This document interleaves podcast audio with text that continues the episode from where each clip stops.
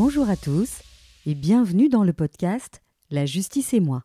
Je suis Nadia Bouria et je vous raconte le droit simplement, histoire de peut-être vous réconcilier avec le monde judiciaire. Dans l'épisode d'aujourd'hui, je reçois Sophie Van Bree. Euh, vous êtes juge à la cour d'appel, conseillère. Hein. Euh, vous êtes plutôt en, en, section civile, mais on va expliquer ce que c'est dans un instant. Bonjour Sophie, merci de me recevoir. Je vous en prie, merci à vous. Alors, euh, première question euh, rituelle, comment et pourquoi est-ce que vous êtes devenue juge? Quel est votre parcours? Alors, euh, j'ai effectué des études secondaires à Soigny et au cours de ces études, il y a eu un moment, j'étais déjà très littéraire, hein, mais à un certain moment, il y a eu euh, un, un, abus de droit, c'est ce que je qualifierais d'un abus de droit, par des autorités et je me suis rébellée. Et c'est à ce moment-là que j'ai été voir la Constitution et que j'ai effectivement trouvé la réponse à ma question et de manière à pouvoir mettre fin à ce que je considérais comme un abus. Donc ça, c'était le premier point. Et j'ai toujours effectivement été attirée par la justice et révoltée par tout ce qui était injustice. Et donc, j'ai entamé des études de droit persuadée de devenir avocate, de défendre la veuve et l'orphelin. J'étais euh, très très euh, euh, enthousiaste. C'est et... même presque romantique, j'avais envie de dire. Oui, oui, mais je, effectivement, mais j'étais également très littéraire et j'aimais beaucoup les ouvrages romantiques, etc. Et vraiment, les grandes idées, les grands mots, la démocratie, tout ça me parle. Et lorsque j'étais étudiante en droit, j'avais une amie qui voulait devenir magistrat. Et je la regardais de travers en me disant, mais qui es-tu Pour qui te prends-tu Pour juger les gens euh, Et j'étais très étonnée par son, sa démarche. Et moi, je voulais être avocate à tout prix. Et par contre, une fois que j'ai commencé le barreau, qui est un métier merveilleux, le métier d'avocat est un métier fantastique, mais ce métier était difficile pour moi parce que c'était toujours être dans le conflit. Et je n'étais pas quelqu'un de conflit. Je faisais alors beaucoup d'accords amiables, etc. Et c'est en discutant, puisque je me posais forcément des questions sur le devenir de ma carrière, puisque je ne m'épanouissais pas tant que ça comme avocate, euh, c'est en discutant avec une magistrate, euh, tout à fait par hasard, et elle m'a dit qu'elle me voyait vraiment bien, d'après ce que je lui racontais, euh, comme juge de paix, et que je devais passer le cap et passer l'examen ou le concours, ce que j'ai fait. Alors j'ai passé le concours tout à fait en dilettante. Et c'est un peu, sur un malentendu, ça peut toujours marcher parce que je ne m'attendais pas du tout à le réussir et j'ai réussi la première partie. Du coup, j'ai continué euh, et euh, j'ai réussi également la deuxième partie de justesse.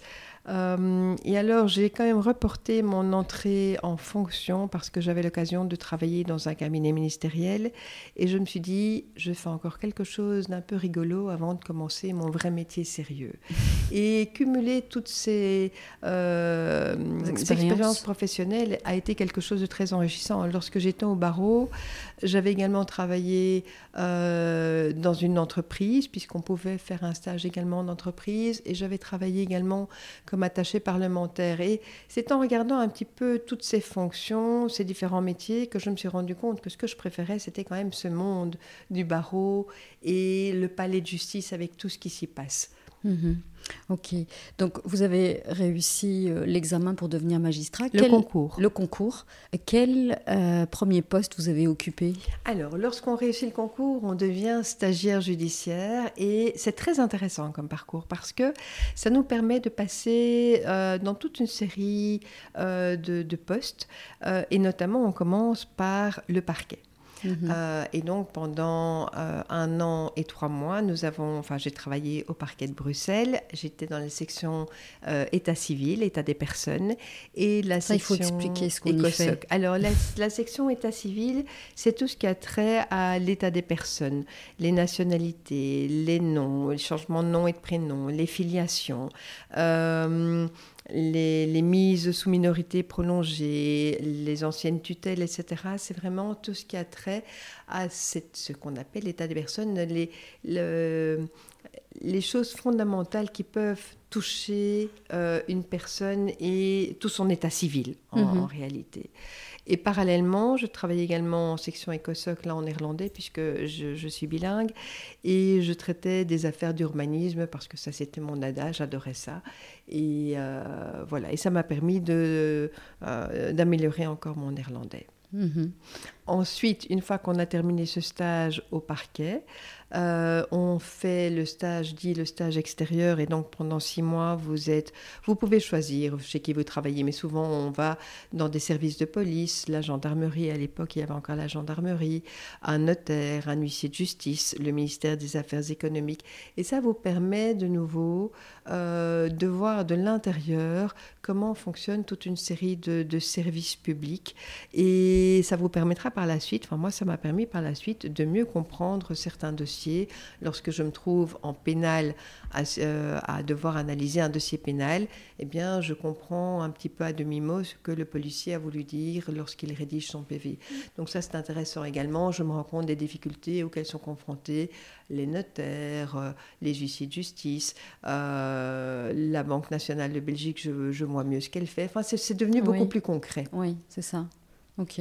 Et donc ensuite Et ensuite, eh bien, nous arrivons au siège. Et donc, euh, pendant un an et demi, un an, trois mois, pardon, j'ai travaillé euh, auprès de magistrats. Donc, j'assistais à des audiences et je rédigeais sous le, contrôle, évidemment, du magistrat des projets de, de jugement et ça m'a permis d'apprendre évidemment mon métier euh, de façon très très concrète. Euh, et alors de nouveau, on passe par différentes euh, affectations. Donc vous faites à la fois du civil, du pénal. J'ai travaillé comme ça comme juge d'instruction. En fait, les seules affectations que je n'ai pas eues, c'était juge des saisies et juge de la jeunesse. Mais sinon, ça m'a donné un bon aperçu de l'ensemble des fonctions d'un magistrat. Mhm. Mais euh, le, poste dans lequel vous êtes resté le plus longtemps, est-ce que c'était pas au, tribunal de première instance en section civile justement? Tout à fait. Donc j'ai commencé une fois que j'ai été nommée, euh, j'ai été nommée bombardée juge d'instruction pendant un peu plus d'un an. Et puis je suis passée, euh, après un tout petit passage en pénal, j'ai commencé effectivement à travailler en civil et j'y suis restée pendant à peu près 20 ans. Alors pendant un peu plus de 10 ans, j'ai siégé dans une chambre collégiale, nous étions à trois, je présidais la chambre et je siégeais en appel de police et de juge de paix. Et puis ensuite, j'ai siégé seule dans une chambre dite de compétences générales, on y reviendra.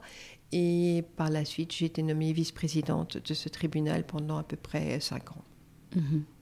Ok, c'est intense, hein vous avez fait beaucoup de choses. Euh, moi, j'ai une question à vous poser, c'est c'est quoi la différence entre le civil et le correctionnel? Parce que ça, c'est quelque chose que vous avez euh, souvent C'est euh, une très bonne question, c'est d'ailleurs assez récurrent comme question. Le civil, cela a trait à des affaires entre des particuliers et où aucune autorité n'intervient. Ce sont les particuliers qui vont amener elles-mêmes le dossier devant le tribunal et qui vont le gérer comme elles l'entendent et le juge n'aura que très peu de pouvoir, il n'y a pas de ministère public, sauf s'il il y a des intérêts euh, de la société en jeu, comme dans les affaires familiales. Donc pour un exemple qui sera plus parlant, euh, deux personnes sont voisines et il y a un problème entre elles parce que la haie est trop haute, eh bien c'est un litige civil et elles peuvent venir devant le juge pour demander, puisqu'elles n'ont pas réussi à se mettre d'accord, que le juge tranche à leur place.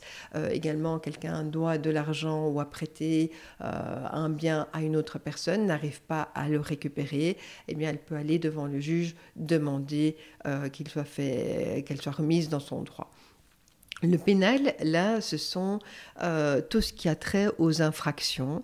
Euh, et là, c'est le ministère public, le parquet, qui va euh, informer, qui va se saisir d'une affaire, qui va alors mener une enquête. Le cas échéant, demander à un juge d'instruction de faire cette enquête s'il y a des devoirs qui vont être plus techniques ou qui nécessitent que ce soit un juge d'instruction qui les fasse comme une perquisition, par exemple, ou ordonner des écoutes téléphoniques, et euh, qui va ensuite faire fixer cette affaire devant les juridictions, devant un juge. Et donc, vous avez une partie qui sera le parquet, qui représente les intérêts de la société, et l'autre partie qui sera le prévenu ou l'accusé, la personne qui est suspectée d'avoir commis les faits. et viennent peuvent venir se greffer les parties civiles ou les parties lésées, qui sont les personnes qui auraient été victimes des faits qu'aurait commis l'inculpé. Par exemple, un vol, euh, un arrachage de sac. Euh, le parquet va se saisir du dossier parce que c'est un vol avec violence, notamment, et puis c'est une infraction. Donc le parquet va se saisir du dossier, va euh, demander aux policiers divers devoirs et d'attraper la personne suspectée d'avoir commis le vol. Et puis lorsque ça va passer devant les juridictions, la partie lésée, la partie qui, ou victime qui s'est fait arracher le sac, peut se greffer sur l'affaire en cours et demander la réparation. Mais le parquet, lui, va requérir une peine de prison ou de, euh, travaux d'intérêt général, une peine euh, punitive pour faire comprendre aussi à la personne que, euh, suspectée du vol, que c'est quelque chose, c'est une barrière qu'elle a franchie et que mhm. les intérêts de la société font que non, on ne peut pas essayer de mettre stop, c'est dire mhm. stop. Mais vous venez de dire quelque chose d'intéressant. Donc, euh, quand on est devant le tribunal correctionnel, c'est punitif, alors que quand on est devant le tribunal civil, ce n'est pas du tout. On ne va pas en prison, on ne risque pas. Euh, on doit juste, le juge tranche simplement pour dire bah, A a raison, B a tort, ou ils ont tous les deux raisons et je coupe la poire en deux. Tout à fait. D'ailleurs, euh, effectivement, quand on a des justiciables en personne qui viennent aux audiences, c'est parfois amusant. Enfin, amusant, non, parce que parfois ils sont stressés, ça c'est pas du tout amusant et on essaye vraiment de les mettre le plus à l'aise possible. Mais il y a parfois des réflexions, parce qu'il y a beaucoup de confusion entre le pénal et le civil. Et donc, il nous arrive souvent de dire, euh, rassurez-vous, ici il n'est pas du tout question de peine, de prison, ni quoi que ce soit. Euh, c'est vraiment, c'est une affaire civile et on va parler uniquement de ce qui vous oppose. et ça, on ne parle pas d'autre chose. Oui, donc je trouvais que c'était euh, une précision importante euh, à faire.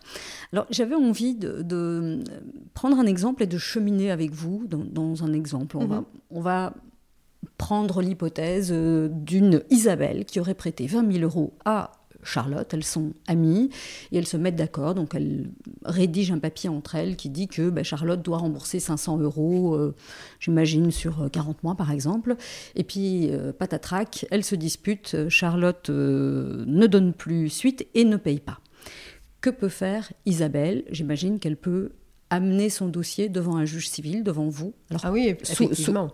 mais comment est-ce que ça marche? Comment est-ce qu'on fait concrètement? bien, Toujours, il vaut toujours mieux consulter un avocat parce que ce sont des professionnels. Mais donc, euh, Isabelle doit attraire euh, Charlotte devant la juridiction civile et donc elle peut le faire par euh, citation ou par requête. Il y, a, plusieurs moyens ou par requête conjointe. Elles peuvent se mettre d'accord pour venir ensemble. L'idéal, évidemment, est toujours de diviser des frais. Requête, c'est donc un document spécifique dans lequel on, explique tout ce qu'on demande et qu'on dépose au super secrétariat du tribunal qui est le greffe. Alors c'est beaucoup moins compliqué qu'il n'y paraît. C'est vrai que je parle avec les termes juridiques et ça paraît un peu euh, rude comme ça ou barbare. Euh, en fait, euh, c'est simplement, comme vous le dites très bien, un bout de papier sur lequel on écrit qui demande et contre qui on demande et ce qu'on demande. voilà. Alors la citation fait que vous passez devant un huissier, vous demandez, vous donnez le papier à un huissier de justice qui va se charger de le déposer à l'autre partie et il y a évidemment une sécurité parce que euh, l'acte de l'huissier fait foi, etc. Et donc, euh, l'huissier va alors inscrire l'affaire au rôle. Simplement, il va vous donner une date, la date à laquelle vous allez passer pour la première fois devant le juge. Alors, le euh, rôle, c'est l'agenda du juge. Voilà, le rôle, c'est l'agenda du juge. C'est effectivement un document avec toutes les affaires qui sont inscrites ce jour-là, qui passent ce jour-là.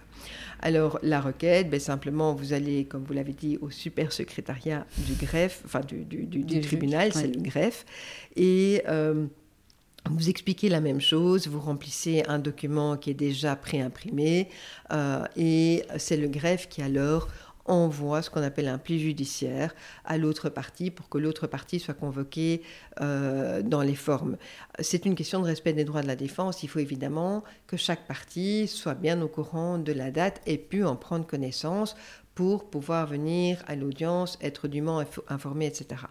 Alors, la plupart du temps, vous allez arriver devant la première chambre du, tribunal, qui est une espèce de grande gare de triage, et vous allez devant le juge vous expliquer en quelques mots l'affaire qui vous oppose, et soit l'affaire est extrêmement simple et que finalement Charlotte se ravise, tout va bien, et on peut acter un accord ou on peut fixer l'affaire à très bref délai pour voir si tout va bien ou si euh, il faudra peut-être décider de certaines choses.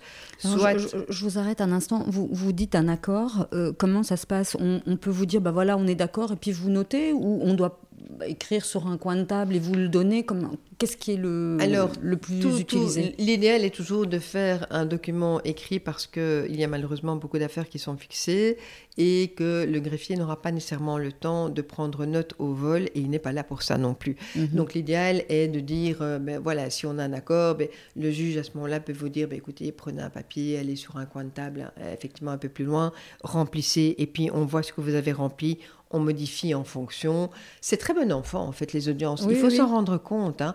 Euh, le juge n'est pas du tout euh, quelqu'un de, de, supérieur ou de lointain, de hautain.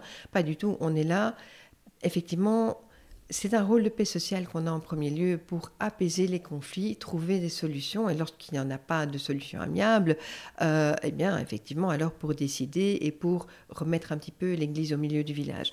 Et donc, dans ces cas-là, lorsqu'il y a un accord, ben, effectivement, euh, c'est trois lignes hein, sur un bout de papier. Et puis, le juge va poser deux, trois questions. On va compléter le papier euh, à l'audience devant le juge.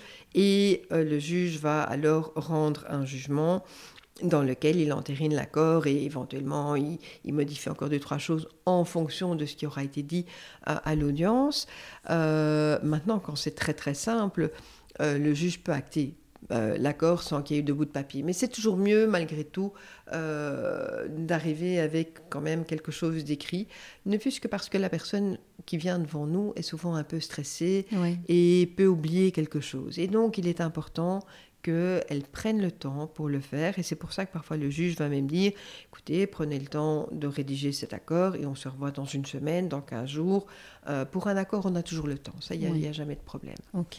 Donc ça, c'est le cas de figure le plus sympathique. il y a un accord. Cas de figure.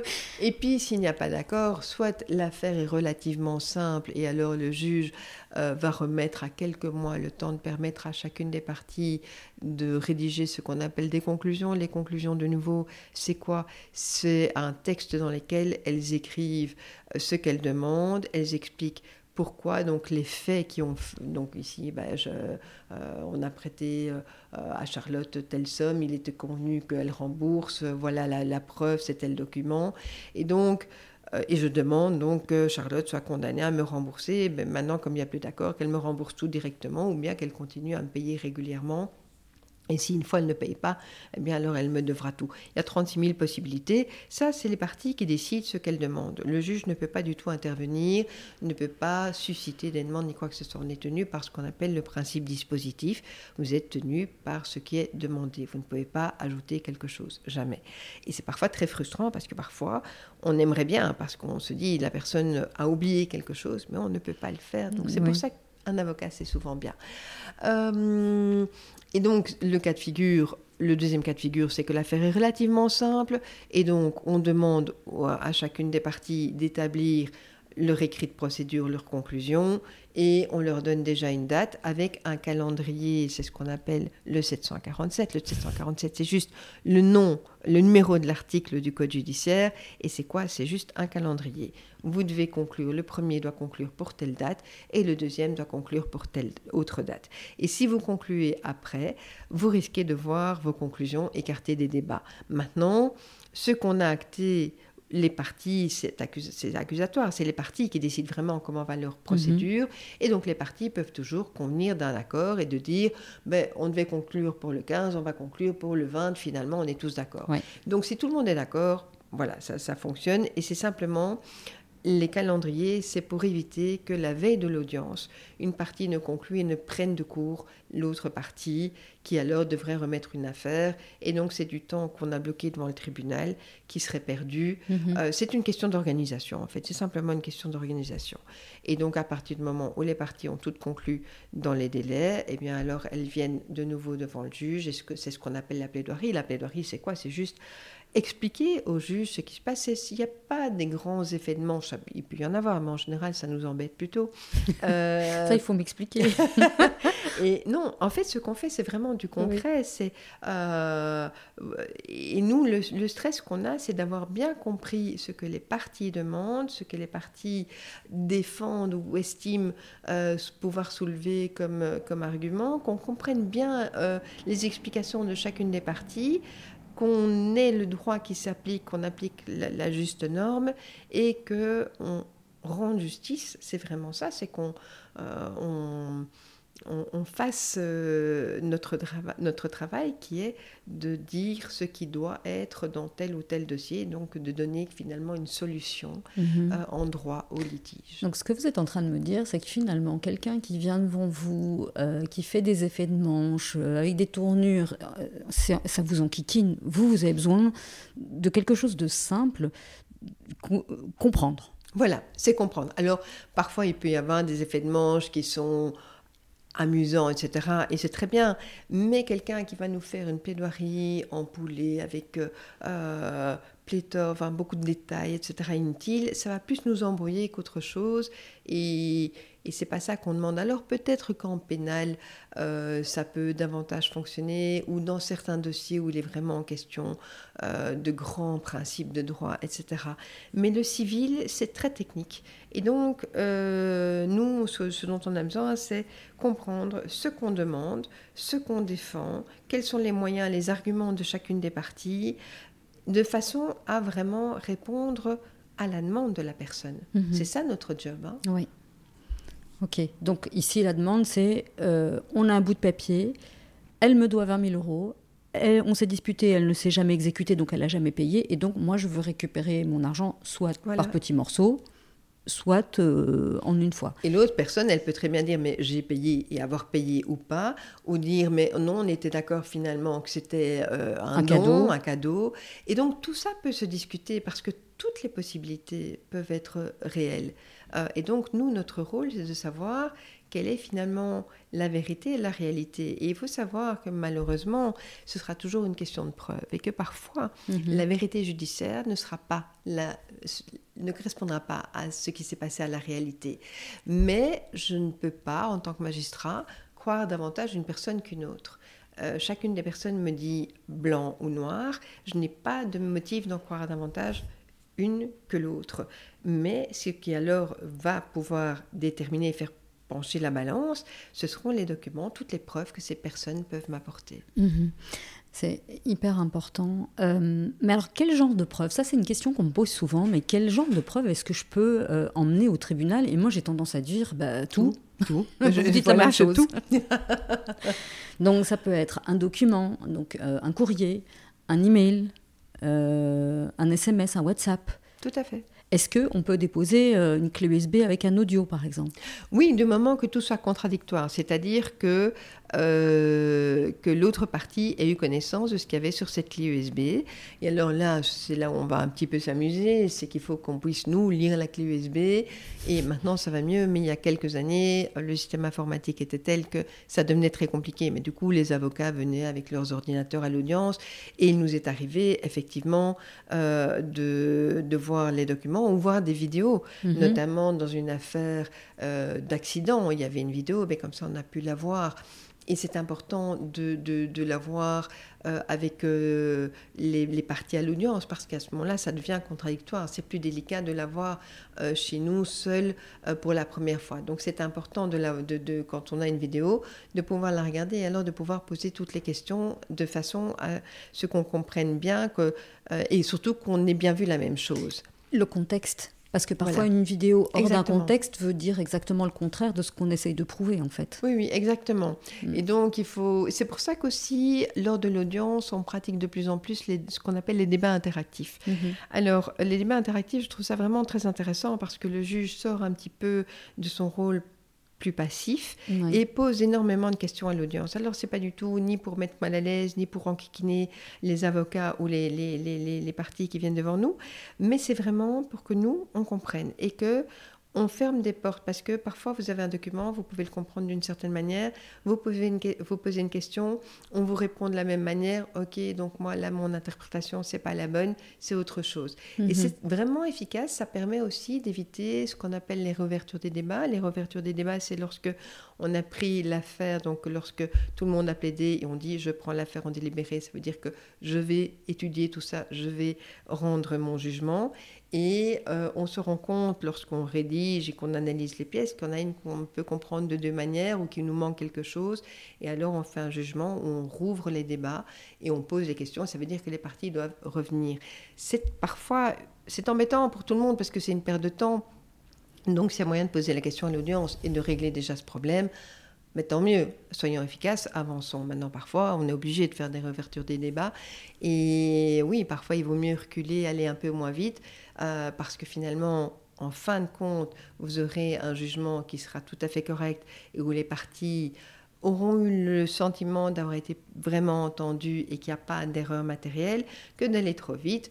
Il y a une erreur parce qu'on a mal compris un document et hop, on part en appel et on est parti pour des années et ça va coûter encore plus cher aux justiciables.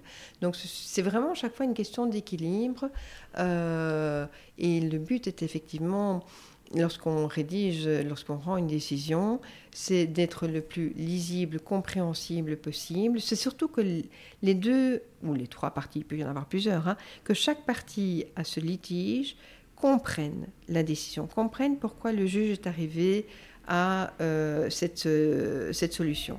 Alors ils peuvent être d'accord, pas d'accord, il y aura toujours malheureusement Mhm. un qui sera moins d'accord. Mais à partir du moment où la personne a compris, a eu le sentiment d'avoir été écouté, d'avoir été entendu, c'est essentiel ça, notre métier, euh, d'avoir pu s'exprimer, euh, même si elle n'est pas d'accord avec la décision, si elle la comprend, c'est déjà plus facile pour elle.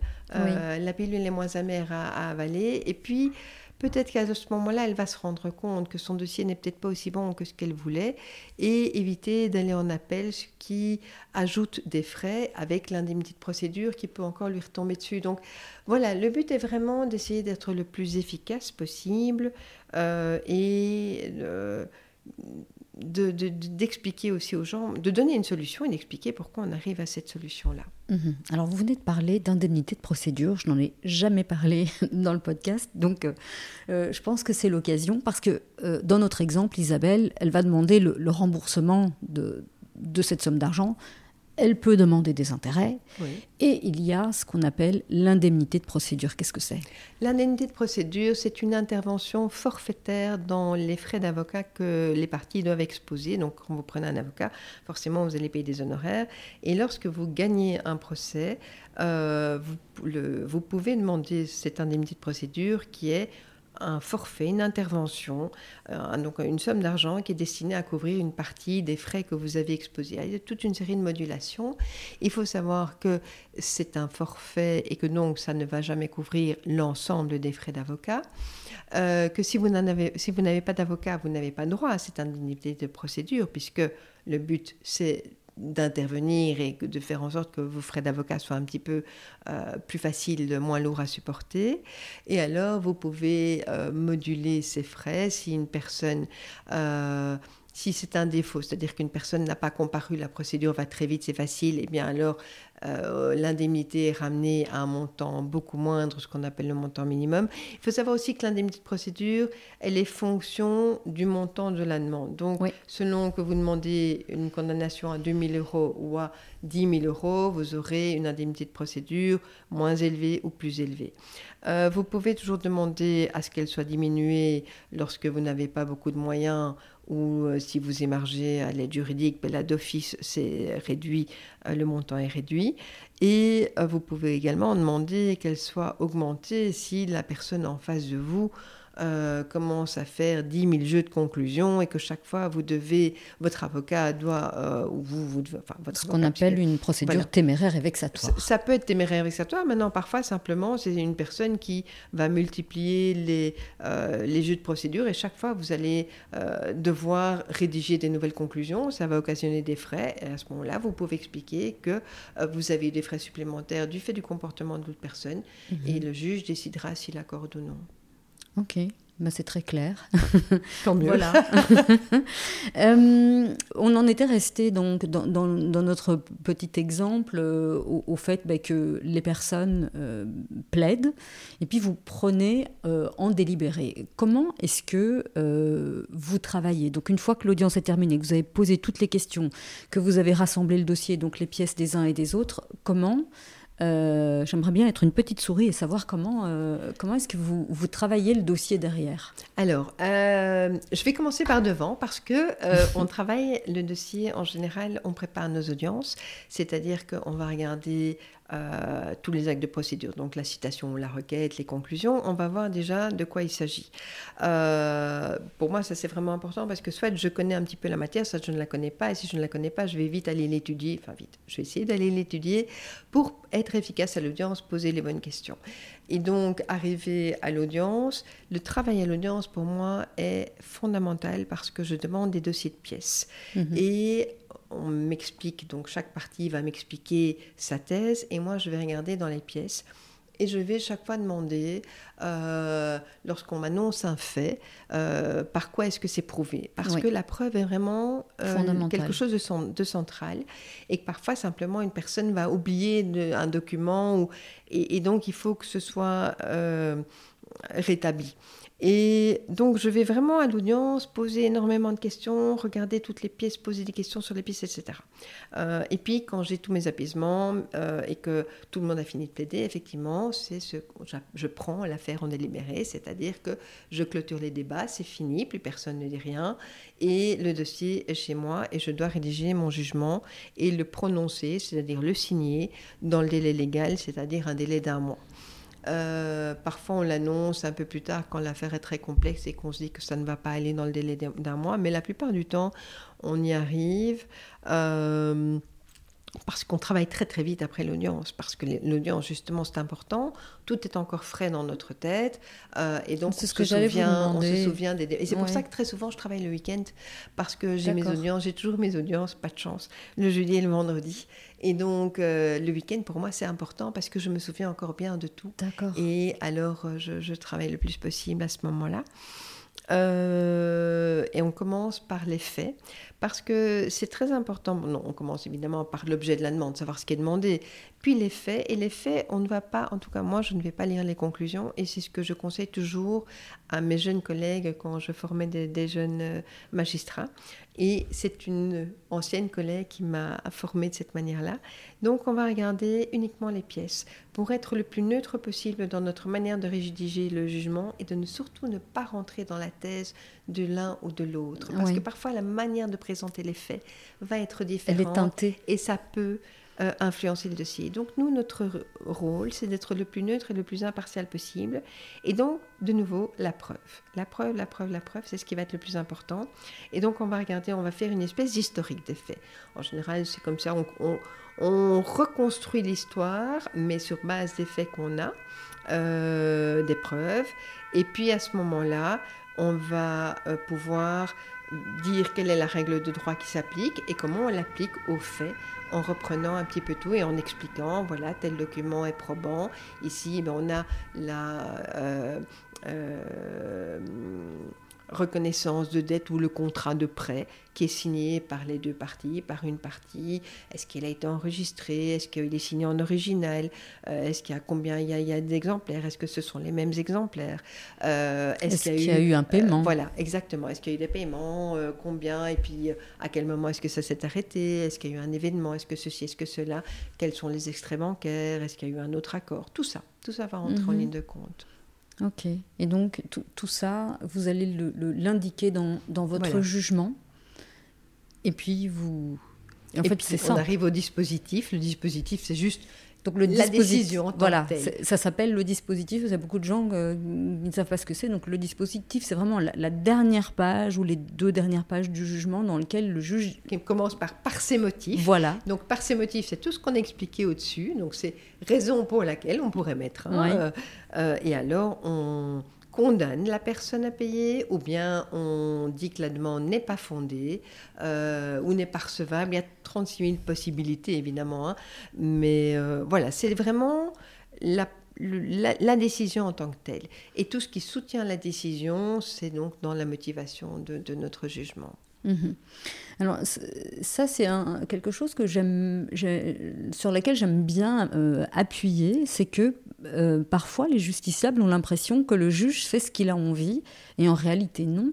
Vous êtes quand même tenu, vous l'avez dit tout à l'heure, parce que vous demandent les parties, et puis il y a la loi qui est parfois qui est extrêmement précise. Très dure parfois. Et qui vous dit, bah, dans telle, telle, telle circonstance, c'est comme ça. Et, et, puis parfois, il y a des trous, il y a des circonstances qui ne sont pas prévues. Est-ce que vous pouvez un petit peu élaborer là-dessus? Parce que ça me paraît important. Effectivement, euh, donc euh, on doit être neutre et impartial. Euh, et ce qui nous aide à l'être, ce sont évidemment les règles de droit qu'on doit appliquer. On peut évidemment les interpréter, on peut les triturer un petit peu parce que, bien entendu, le cas de figure qui nous est soumis ne va jamais rentrer complètement dans les cases. Donc on doit adapter et on peut adapter plus ou moins. Mais on ne peut pas s'asseoir sur ces règles, on doit les appliquer et parfois des situations très dures parce que euh, soit on arrive à une solution à laquelle, enfin, qui nous fait mal au cœur, ou, euh, bon exemple, euh, la prescription. Oui. Vous avez quelqu'un qui demande la condamnation d'une autre personne à lui payer 10 000 euros, mais clairement, c'est une dette qui date d'il y a 100 ans. Et donc, en principe, c'est prescrit. C'est prescrit. Il faut, il faut quand même redéfinir rapidement la prescription. La prescription, c'est euh, l'extinction de quelque chose suite à l'écoulement du temps. C'est l'écoulement du temps qui fait que euh, vous, n'êtes plus, vous ne pouvez plus demander, euh, ou en tout cas, on peut vous, vous opposer une exception qui est l'exception de la prescription. Et à ce moment-là, vous ne pouvez plus, on ne peut plus faire droit à votre demande. C'est-à-dire que, si je comprends bien, c'est que euh, on ne peut pas revenir après X années, vous avez cité 100 ans, 20 ans, 30 ans, parce que légitimement, la personne, si on vient rien lui demander, euh, bah, après 50 ans, elle se dit c'est OK. voilà, elle perd l'épreuve. Prenons l'exemple d'une facture, d'une facture d'Electrabel ou de, que tout le monde a, ou de téléphone. Et puis imaginez que euh, au bout de 10 ans, euh, Electrabel vienne avec une facture euh, qu'elle vous réclame, et vous, c'est il y a 10 ans, et elle vous réclame 10 000 euros.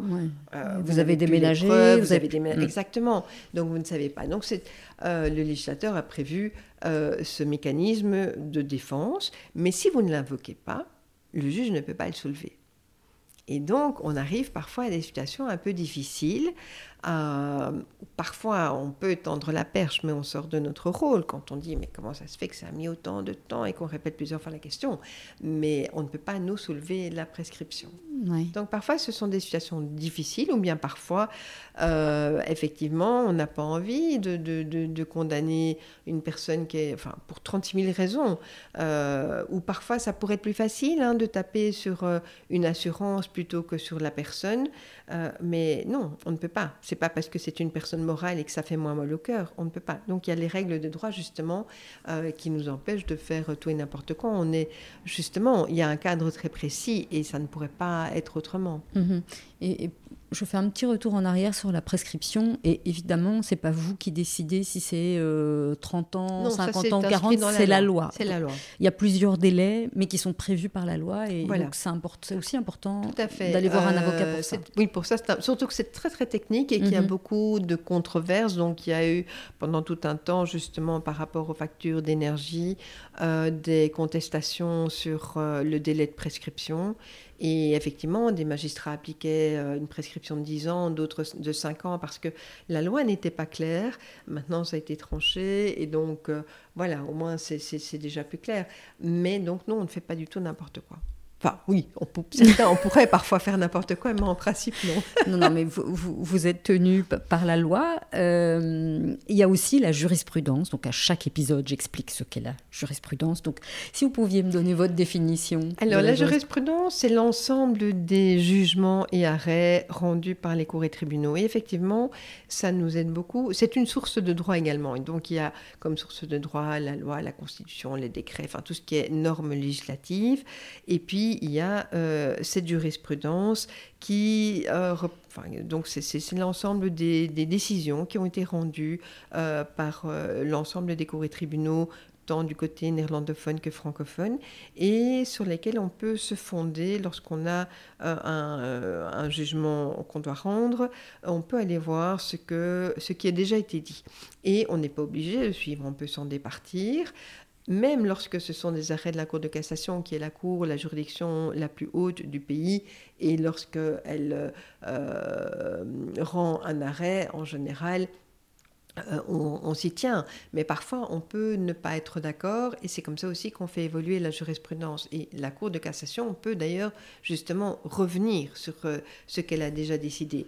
Mais de manière générale, lorsque euh, on vient vous plaider une affaire et que un avocat vient avec un arrêt de la Cour de cassation, c'est quand même un argument un peu choc si ça s'applique vraiment au cas d'espèce. Oui, parce que ça c'est la difficulté aussi, c'est d'essayer de trouver un cas de figure qui colle le plus à l'affaire qu'on vient plaider. Parfois on, on vient avec un arrêt qui n'a pas grand-chose à voir. Oui, ça, effectivement. Et, alors, parfois, nous aussi, on a des difficultés parce qu'on a une affaire tout à fait neuve et on aimerait bien savoir un petit peu dans quel sens ont été euh, les, collègues. Euh, et simplement parce que c'est toujours plus riche d'avoir je ne vais pas dire des avis, mais déjà des, des, décisions ou des recherches qui ont été faites euh, auxquelles on n'aurait pas nécessairement pensé.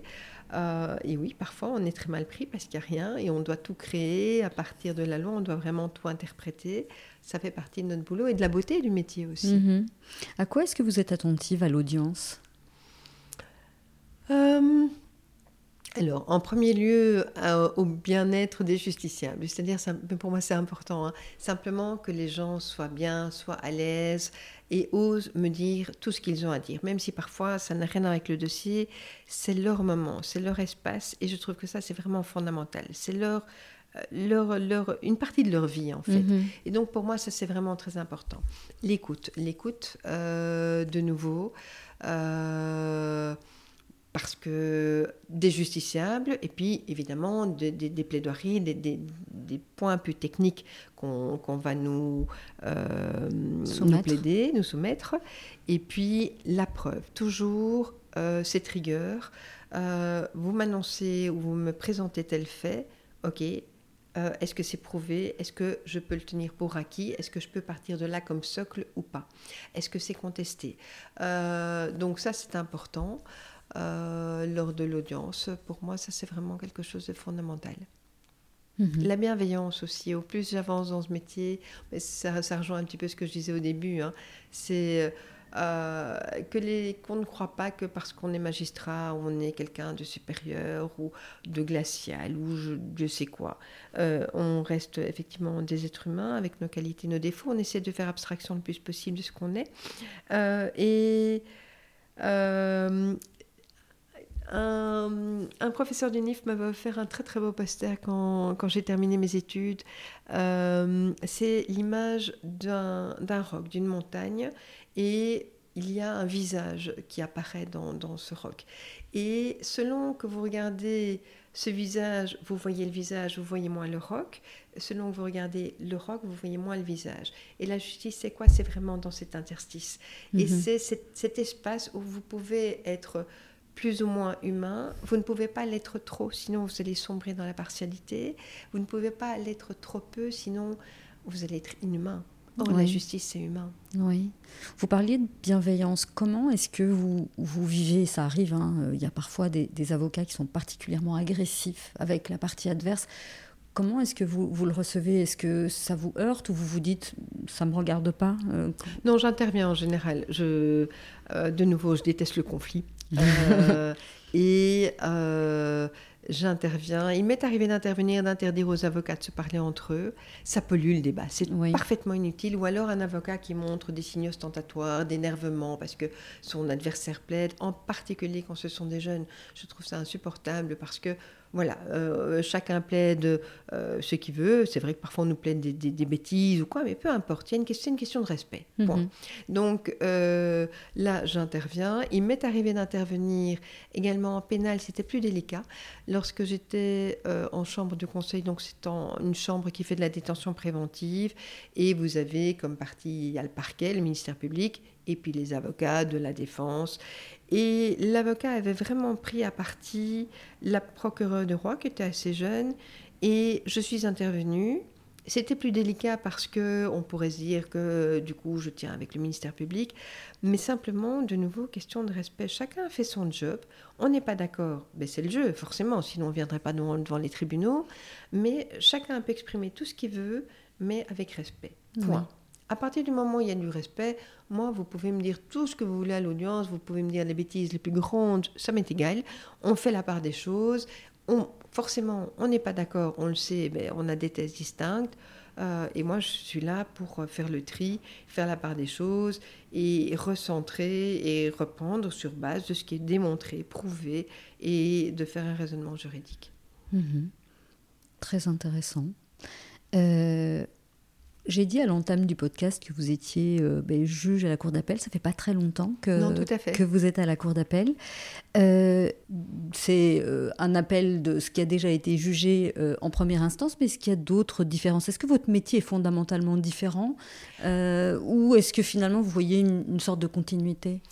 Alors c'est une des choses formidables dans le métier de magistrat, c'est que au sein euh, d'un même tribunal, vous pouvez faire 50 000 métiers, enfin peut-être un peu moins, mais toute une série de métiers différents. Mhm. Par exemple, le juge d'instruction n'a rien à voir avec euh, euh, juge civil, avec juge des référés, donc ça c'est tout ce qui est très urgent. Juge des saisies, c'est un petit peu après, lorsque les jugements c'est l'exécution, mhm. ou juge de la jeunesse. Et donc moi jusqu'ici, j'avais fait un petit peu de pénal et j'avais fait du civil pur et dur. Là, euh, à la cour d'appel, alors qu'en première instance, je présidais, soit j'étais toute seule, soit je présidais la chambre et j'avais deux assesseurs, je me retrouve petite dernière et je me retrouve assesseur avec une personne qui préside l'audience et qui gère toute l'audience, sauf quand je siège évidemment toute seule, ce qui m'arrive aussi à la cour. Je me retrouve également dans une matière totalement différente de tout ce que j'ai fait. Euh, c'est un choix parce que voilà, à un moment, je trouve qu'il faut se renouveler, il faut se secouer les neurones et on peut rester dans une zone de confort, mais alors on n'évolue plus. De même, lorsque euh, voilà, moi je trouvais que je n'évoluais plus au tribunal et j'avais envie de me confronter à d'autres manières de juger, euh, à d'autres collègues. Alors il y a une continuité parce que le métier, les bases, ben, ça reste toujours la même chose entre guillemets, c'est-à-dire qu'on vient vous apporter une histoire, des faits avec du droit que vous devez euh, appliquer et euh, trancher, donc euh, donner une solution au litige. mais, comme je vous le disais, matière totalement différente. Et donc, voilà, je suis parfois un petit peu noyée. On s'imagine souvent que le juge sait tout. Ben non, pas du tout. Mais c'est chouette de le partager parce que effectivement, les gens ont, cette vision du juge, du, sachant, qui sait tout. Euh, et, qui, qui, fait tomber sa, sa, sentence. Et finalement, non, en fait, là, ah vous, êtes, tout, vous reprenez tout à zéro. Vous faites quelle matière, là? Alors, actuellement, je fais du familial, mais alors c'est très technique. Je suis euh, dans une chambre qui fait plutôt du droit patrimonial et de la filiation. Donc, je, reviens un petit peu à mes toutes anciennes amours, parce que ça, ça touche à l'état des personnes. Maintenant, je le vois de l'autre côté, puisque euh, au tout début de ma carrière, c'était le parquet. Maintenant, c'est le, le, siège. et ben, voilà, ce sont des dossiers de libéralité, succession, euh, très très humains donc, les successions, donc c'est tout, tout, le patrimoine euh, après le décès d'un proche. Voilà. les, testaments, euh, mais alors avec des affaires aussi, je vous dis, très humaines de filiation, mais même les affaires de testament, de succession sont très humaines parce que souvent, lorsque les personnes viennent devant nous, se disputent sur un testament, la validité, etc le problème n'est pas celui-là, c'est même pas le problème de l'argent. C'est tout un, litige familial qu'il y a derrière. Émotionnel. Et qui doit à un moment être exprimé. Et on est là pour ça, même si on n'est pas ni des psys, ni des coachs, ni quoi que ce soit. C'est pas du tout ça. Mais c'est important, je pense, pour ces personnes, à un moment, de pouvoir s'exprimer sur certains points. Et soit de se voir débouté, soit de se voir au contraire reconnu. Mhm. Dans notre métier, la reconnaissance est quelque chose de très important, en tout cas dans nos jugements. La même chose lorsqu'une personne a eu un accident, un dommage corporel, a été blessée et qu'elle vient demander la réparation de son dommage. Je, donne cours, euh, j'explique euh, à des étudiants le dommage corporel et ce qui est fondamental, oui, vous allouez des sommes d'argent en réparation, mais la moitié du jugement, de, de, de, de, la réparation, c'est les termes que vous allez utiliser dans le jugement. Pour expliquer quand vous acceptez ou quand vous refusez euh, tel ou tel dommage d'indemniser, les raisons pour lesquelles ils se mettent un petit peu à la place de la victime, ce sont des dossiers difficiles, hein, parce que vous devez faire preuve d'empathie, euh, sans sombrer dans euh, la partialité. Vous, vous, dites exactement la même chose euh, que Aline Charlier, euh, qui est une avocate bah, qui fait du dommage corporel et qui est également juge suppléante euh, ah ben à Liège. Elle voit les deux côtés. Et elle voit les deux côtés. Et euh, bah, l'interview, je l'ai diffusée euh, la semaine dernière. Et, et, elle dit exactement la même chose. Bah, c'est heureux. ça, fait, ça fait du bien. Et c'est tellement l'essence de notre métier. Oui, c'est de dire, ben voilà, il faut, faut la reconnaissance, dire aux gens, ben voilà, vous êtes victime, mais peut-être que la loi ne vous accorde pas tout à fait ce que vous voudrez, mais vous êtes une victime. Et la reconnaissance dans tous les dossiers. Donc, trouble de voisinage, oui, la reconnaissance qu'il y a un problème et que ça ne va pas. Mhm. Euh, le, la reconnaissance de dette ou le prêt, eh bien, oui, ça existe. Et oui, effectivement, il y a eu un autre accord ou bien non. Enfin, voilà, c'est une, une, reconnaissance en fonction, évidemment, de nouveau des preuves qu'on a. Et de nouveau, parfois, ça peut être très dur parce que euh, on peut ne pas dire la, vérité judiciaire, comme je le disais, ne correspondra pas nécessairement parce que ce sera en fonction des preuves que, euh, qu'on a et parfois des personnes très, très honnêtes et très naïves, du coup, pas tellement honnêtes, euh, vont, risquent de perdre parce qu'elles ne se seront pas euh, préservées, elles ne n'auront pas gardé les preuves, etc., parce qu'elles auront fait confiance. Oui, tout à fait. Mais je pense qu'on arrive au bout. Est-ce qu'il y a des choses que vous aviez envie d'ajouter par rapport à à votre vision du métier, à ce que vous faites Alors pour moi, je trouve que c'est un métier qui est vraiment exceptionnel. Je me sens chanceuse de le faire. C'est un métier que j'adore. Quand j'arrive le matin, je, suis toujours euh, heureuse. Euh, j'adore les audiences, etc. Euh, il y a également une autre dimension dans notre métier. Nous faisons partie de ce qu'on appelle le troisième pouvoir. et donc, on a cette indépendance totale. Nous n'avons pas de compte à rendre. Et sous réserve évidemment de, de, quand même de faire notre métier, enfin de, de, rendre nos jugements à heure et à temps et de ne pas faire n'importe quoi. Oui, l'organisation. Voilà, ça n'irait pas. Mais c'est quelque chose de fondamental parce que ça fait partie aussi de l'essence de la démocratie. Je reviens avec mes grands mots et mon, mon idée romantique euh, du départ mais c'est quelque chose qui se révèle euh, dans la réalité, notamment en période de Covid. Euh, il y a eu un moment où euh, des perquisitions étaient faites, où la police rentrait chez les gens sans mandat de perquisition, etc., parce que on leur en donnait l'ordre. Hein, ils n'avaient pas nécessairement envie de le faire, mais eux, c'est un corps qui est soumis à la hiérarchie. Et si la hiérarchie leur donne cet ordre-là, eh bien, ils doivent le faire. et euh, il y a eu des acquittements par les cours et tribunaux, parce qu'effectivement, à partir du moment où il y avait plus ce qu'on appelle les pouvoirs spéciaux, donc à partir du moment où euh, ces lois étaient contraires euh, à, ou ces règlements étaient contraires aux lois plutôt, sans que ces règlements aient valeur de loi, c'est ce qu'on appelle les règlements de pouvoirs spéciaux. C'est très technique, mais voilà, c'est une question de hiérarchie de normes. Eh bien, les tribunaux ont mis le là. Mhm. Et pour moi, ça a été quelque chose de fondamental, c'est de dire à un moment, stop, nous mhm. sommes dans un état de droit, nous ne sommes pas dans un état policier, et donc on ne peut pas faire n'importe quoi. On ne peut pas arrêter les gens parce que pour un délit de faciès. Euh, il y a des règles qui doivent être respectées par tous. Et euh, on l'a vu à ce moment-là où les tribunaux sont vraiment venus euh, rappeler cette démocratie. Je me souviendrai toujours quand j'étais juge d'instruction, Benoît Van Merch m'a dit Tu verras, le juge et le juge d'instruction, c'est le dernier rempart des libertés individuelles. Et c'est tellement vrai, parce que quand on est juge d'instruction, le nombre de fois on vient vous demander une perquisition, des écoutes téléphoniques, etc., sans le justifier. Et vous êtes là pour dire Non, ce sera, je veux bien l'accorder, si c'est justifié, si c'est proportionné, euh, etc. Mais pas comme ça, juste pour faire des petits coups de sonde ou pour attraper, dans le jargon on appelle ça un target, et de l'attraper d'une autre manière, d'une manière mhm. détournée. Il y a des droits fondamentaux euh, qui doivent être respectés.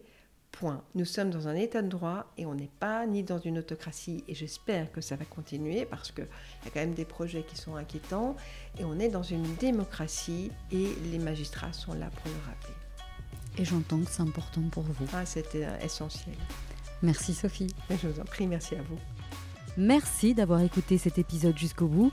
Je vous le répéterai à chaque fois, mais c'est important pour moi de faire connaître ce podcast qui a une vocation d'information et d'éducation. Alors partagez-le autour de vous et n'hésitez pas à poser vos questions ou à suggérer un invité. Et moi je vous dis à la semaine prochaine.